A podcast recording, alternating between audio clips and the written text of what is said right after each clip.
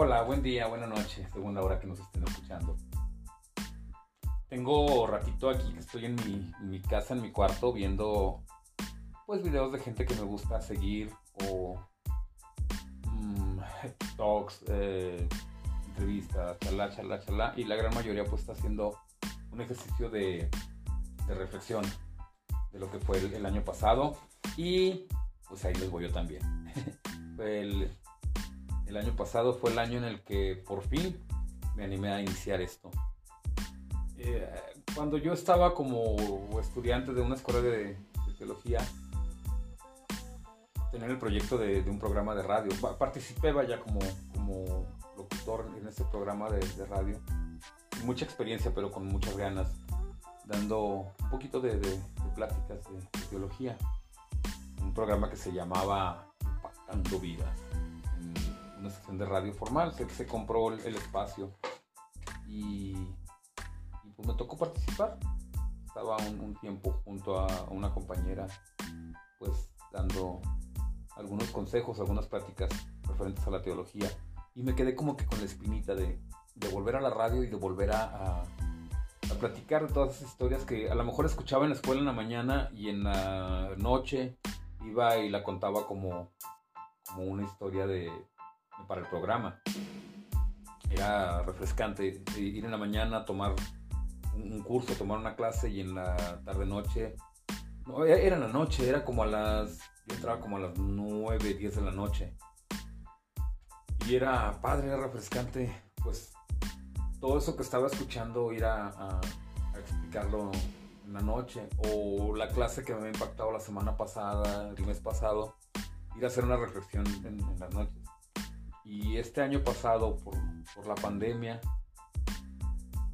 algo que me queda muy, muy, muy, muy, muy claro es nunca preguntarnos por qué nos pasa esto, sino para qué nos pasa esto.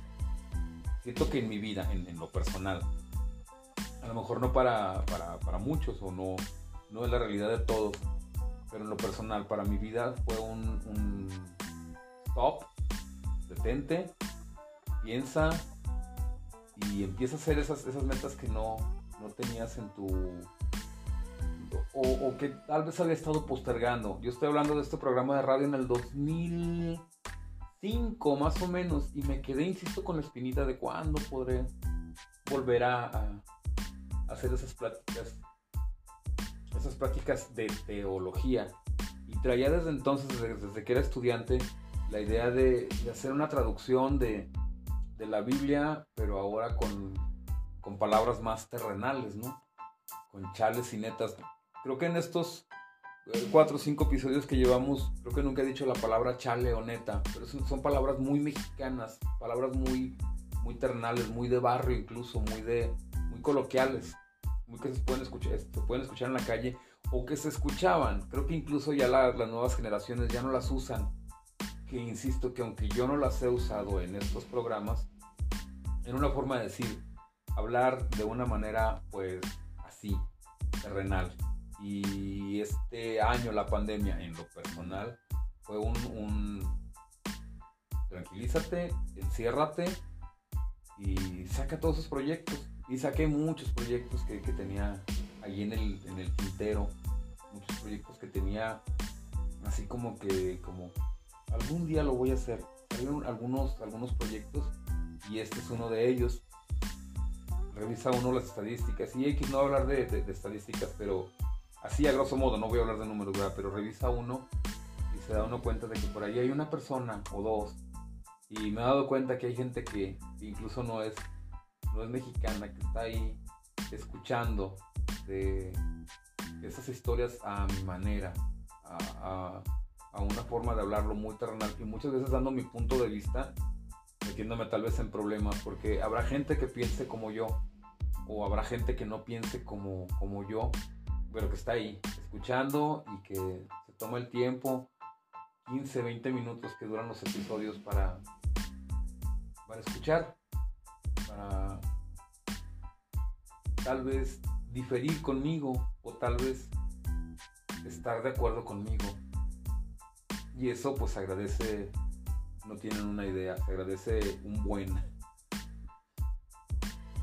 el hecho de ver estadísticas y, de pensar que hay gente, ahí acabo de ver que hay gente en Ecuador escuchando este programa.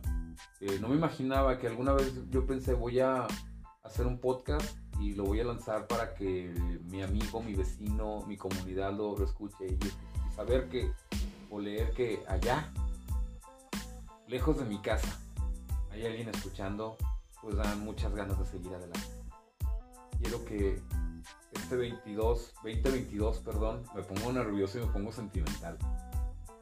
Que este 2022 se cumplan todos los deseos de su corazón. Y si nos vamos a poner un poquito bíblicos, que la luz de nuestro Dios